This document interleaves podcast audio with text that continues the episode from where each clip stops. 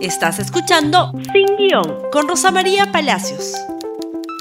Muy buenos días y bienvenidos nuevamente a Sin Guión. Y bueno, hoy vamos a hablar de elecciones y pandemia, porque tenemos que vivir con los dos procesos, con el proceso viral y con el proceso electoral.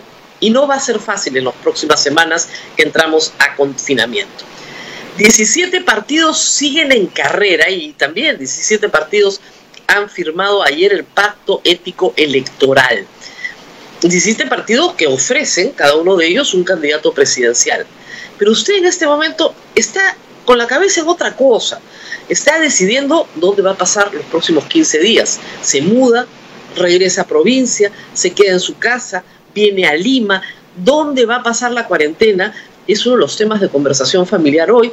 Y no solamente eso, sino va a durar 15 días. He escuchado cosas como, si me garantizan que es 15 días, me mudo con mi mamá. Pero nadie te va a garantizar que son 15 días, pues ese es el tema. Usted, como yo, debe haber estado buscando anoche, tarde, cuando recién publicaron, la lista de actividades que usted sí puede realizar para decidir si abre el negocio con la puerta cerrada al público, si lo abre con venta al público, si tiene delivery, si tiene una bicicleta para hacer delivery, si puede hacer delivery 24 horas, si tiene que contratar a alguien más o si tiene que pedir a alguien o mandarlo a suspensión perfecta. Es decir, muchas decisiones importantes sobre su vida familiar y laboral como para estar pensando en una campaña política en la que tiene que elegir a un presidente de la República. Es una decisión hoy postergada. Por eso creo que las encuestas no se están moviendo mucho, pero si bien postergada, absolutamente necesaria. Si usted todos los días regaña porque el Estado es incapaz de traer vacunas o de pagar el flete de vacunas, si las camas UCI no se instalan, si el oxígeno escasea cuando hubo un tiempo para que no escaseara, si usted reniega por todas esas cosas, se molesta, se preocupa, está un poco aturdido, pues piense que tiene que elegir autoridades que tienen que continuar esta situación. En marzo del año pasado, el virus encontró a la presidencia de Martín Vizcarra. Y el próximo 28 de julio, usted decide quién se enfrenta al virus.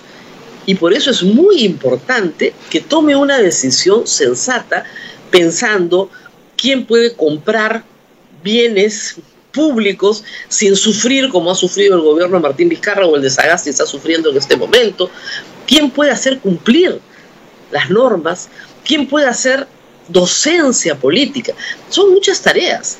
El presidente que entra no la tiene fácil, la tiene durísima, con un país además harto, cansado, lleno de desasosiego porque no sabe si va a trabajar o no trabajar, si le va a alcanzar la plata o no le va a alcanzar la plata, y lo más probable es que no le alcance. ¿Qué tenemos en el, en el momento político? ¿Cómo van los candidatos en este momento? Yo diría que por la derecha, eh, Keiko Fujimori va liderando a todos sus contrincantes de derecha. Creo que Keiko Fujimori ha desplazado con facilidad a Hernando de Soto, que si bien tiene una propuesta liberal, no tiene una organización política, no tiene una maquinaria, no tiene un trabajo en comunicaciones y en medios como el que sí está teniendo Keiko Fujimori, gusten o no sus mensajes. Por la izquierda, Verónica Mendoza está corriendo sola, desplazando también a todos sus contrincantes. Eh, Johnny Lescano, que podría ser una opción de izquierda dentro de Acción Popular, no logra tampoco remontar la situación que su partido le deja. Y los demás a la izquierda simplemente no juegan. En el centro, Forsyth lidera todo y de lejos. Pero Forsyth tiene una técnica que no dura mucho en campaña, que es la técnica del muertito. No enfrenta, no confronta, no hay debates, otros debaten por él, otros dan la cara por él, tiene profundas contradicciones y su falta de experiencia le va a jugar en contra en las próximas semanas. El centro está vacío. Si el centro sigue vacío, la segunda vuelta va a ser entre Verónica Mendoza y Keiko Fujimori. Es la situación que ambas quieren, además, porque ambas quieren estar juntas en la segunda vuelta.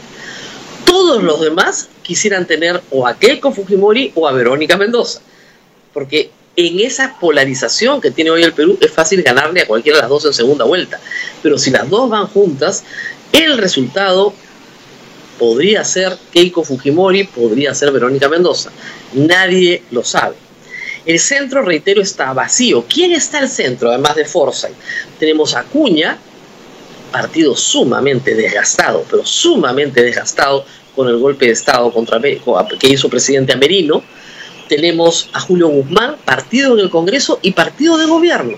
Y el desgaste del partido de gobierno está cayendo sobre la candidatura de Guzmán, les guste o no a mis amigos morados. Y eso le va a hacer daño a su candidatura y por eso no levanta. Urresti podría estar en el centro, pero está asociado a un partido golpista con, cuyas posibilidades pues están completamente fuera de, de todo esquema en este momento. Y al centro queda Ollanta Humala, que es probablemente el candidato que tiene más antivoto junto con Keiko Fujimori. La ventaja de Ollanta Humala, que le podría permitir ganar el centro, es que justamente no está en este Congreso y que puede exhibir algunas gestiones de su gobierno como buenas, como positivas, puede lograr convencer al el electorado de que su esposa realmente ha desaparecido, porque la ha desaparecido de la campaña, y hacerlos añorar algunas obras, algunos servicios, algunos programas que fueron exitosos en su gobierno, Caliwarma, Presión 65, programas sociales, decirles que en su gobierno sí se compraban cosas, que efectivamente se compraban. Eh, les recomiendo a todos leer el libro de Pedro Cateriano, donde hay una, una cuenta muy interesante de la cantidad de eh, equipamiento, material militar que se compró en el gobierno de Humala de manera positiva y de manera eh, honrada y limpia. Entonces podría aprovechar esa circunstancia, la de no jugar en este Congreso, para entrar por el centro. Pero, salvo que eh, si Forza desciende, no entre alguien galopando por el centro, a la izquierda va Verónica Mendoza sola y a la derecha va Keiko Fujimori sola hasta el momento, con errores, como apelar a la mano dura, en momentos críticos, en momentos de crisis, en momentos de incertidumbre. Por más afecto que los peruanos tengamos a la mano dura, a la sensación de orden, no es el momento de, de, la mano dura, es el momento de la mano amiga, es el momento de la mano hermana, es el momento de la mano solidaria, ¿no es cierto? De dame una mano, no de la mano dura. Pero en fin, son sus publicistas los que hacen esas cosas y así está la campaña. Fría, lejana, lejana, y es eh, curioso porque justamente en un momento de tanta desgracia, si los políticos nos representaran de verdad, serían completamente empáticos en los problemas de la gente, aun cuando no puedan salir y tocarla. Yo quiero ver un candidato que defienda al, al, pequeño empresario que, que quiera reglas claras, que quiere saber si puede operar o no. Eh, un candidato que esté al lado de las personas que están tratando de organizar ollas comunes para que se sobreviva en las próximas semanas, de aquellos que dicen, bueno, y entonces, ¿cómo va a ser el reparto del bono sin ir al Banco de la Nación? Que nos dé algunas, algún sentido, ¿no es cierto?, de futuro. ¿Dónde están los candidatos?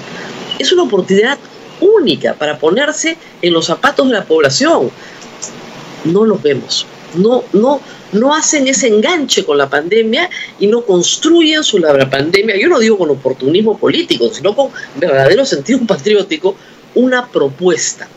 La cuarentena que vamos a tener los próximos 15 días no va a ser igual a la cuarentena de marzo, ni en sus reglas ni en el comportamiento de las personas. Primero porque va a ser una cuarentena, creo yo, más humana y más sensata. Sí permiten que las personas salgan una hora a caminar, sí se puede administrar delivery las 24 horas del día. Lo que no se quiere es que la gente esté aglomerada en un centro comercial. Sí se puede ir al mercado y casi todos los que prestan algún tipo de servicio van a poder trabajar en remoto o en sus oficinas en la medida, en la medida en que tengan un pase laboral que les permita ir a trabajar y que no atiendan al público. Entonces muchas personas van a tener que cambiar su trabajo. El que atendía un salón en restaurante va a tener que preparar comida para vender por delivery. El que era mozo probablemente agarre la bicicleta y vaya a repartir. Hay que cambiar el sentido de los trabajos, hay que hacerlo de otra manera, muy rápidamente. Nos han dado cuatro días y espero que para el lunes todos estemos en el camino correcto. Y aprovechemos las pocas oportunidades que tenemos. Miren, es bien sencillo. Hasta que la curva de contagios no se voltee, no baje, no vamos a salir de esta. hay que tratar de sacarle el jugo a la cuarentena, que tenga éxito, que tenga un buen resultado para que todos podamos volver a, volver a nuestras vidas más o menos normales, aunque nunca normales como antes, hasta que nos vacunemos. Cuídense mucho estos días, por favor, hagan sus mudanzas, tomen sus decisiones con calma el domingo, todos encerrados, y el lunes nos reencontramos nuevamente. Mientras tanto, compartan este programa en Facebook, Twitter, Instagram y YouTube. Nos vemos la próxima semana. Gracias por escuchar Sin Guión con Rosa María Palacios. Suscríbete para que disfrutes más contenidos.